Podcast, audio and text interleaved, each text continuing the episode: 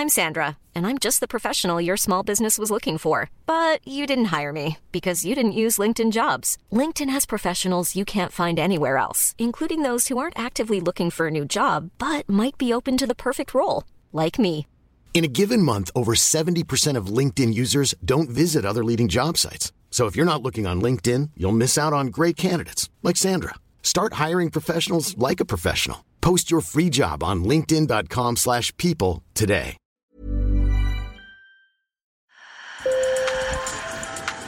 Bonjour. Hello. Hola. Marhaba bikoum. Sur le fil, Le podcast d'actu de l'AFP. des nouvelles choisies pour vous sur notre fil info.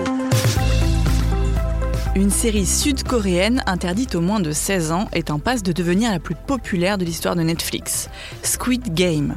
Un grand marché de produits dérivés a déjà émergé, avec notamment les dalgona, des confiseries traditionnelles de Corée du Sud tombées dans l'oubli et qui sont au cœur de l'un des épisodes. Depuis, les gens se bousculent pour en acheter. Un récit de Quentin Ferral sur le terrain Yelim Lee en Corée du Sud et Viviane Lee en Chine. Sur le fil. Dans cette petite échoppe de rue, dans le quartier des théâtres de Séoul, le propriétaire s'active.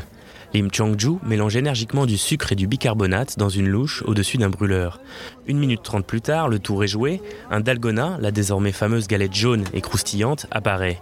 Le commerçant peut ensuite y appliquer une forme, comme un parapluie, un cercle ou une étoile. Lim Chong-ju a fabriqué ceux de Squid Game. Nous avons fait environ 300 ou 400 dalgona pour la série.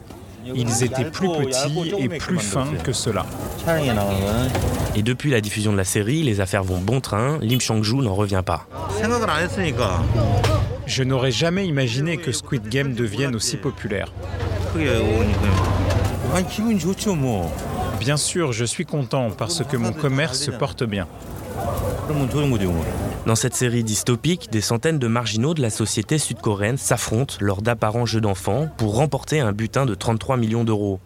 Il n'y a qu'un seul gagnant possible et les perdants sont exécutés tour à tour dans des effusions de sang. Dans l'un des épisodes, le défi consiste à découper la forme de cette galette craquante sans la briser. Depuis sa sortie, certains sont prêts à patienter longtemps devant l'échoppe de Lim Chong-shu, comme cette enseignante Kim Young-ah. Je préparais et mangeais mes propres dalgona quand j'étais enfant.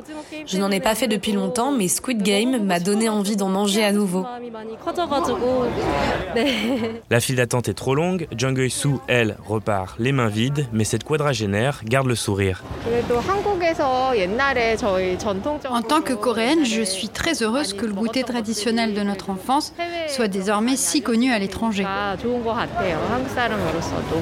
En Chine, par exemple, les dalgona, tout comme la série, sont très populaires. Netflix n'étant pas accessible dans le pays, c'est de manière illégale, sur des plateformes de streaming très faciles d'accès, que les jeunes Chinois regardent Squid Game.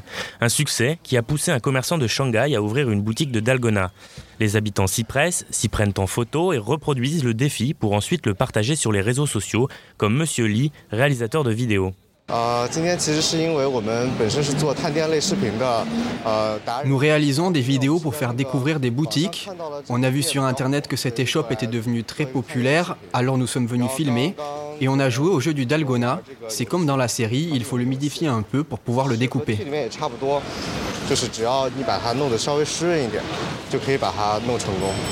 Madame Yang vient tout juste d'en acheter un pour s'amuser. Elle confirme l'attrait de son entourage pour ses sucreries. J'ai même des amis qui en font à la maison. Il existe des recettes en ligne pour les fabriquer et les gens achètent des moules pour les réaliser chez eux. La série, qui dénonce à sa manière les excès du capitalisme, a déjà entraîné une ruée vers d'autres produits dérivés. En Chine, un véritable business s'est développé. Sur les sites de vente en ligne, on retrouve les fameux costumes roses flashy, les masques des gardes ou encore les survêtements des personnages principaux. Après le film Parasite, primé à Cannes et aux Oscars, Squid Game confirme l'influence croissante de la Corée du Sud sur la scène culturelle mondiale. Sur le fil, c'est fini pour aujourd'hui. Et grande nouvelle, le cinquième et dernier épisode de notre série Le poison de Poutine est sur le point de sortir. Abonnez-vous si vous ne voulez pas le manquer en suivant le lien dans la description de cet épisode. À bientôt!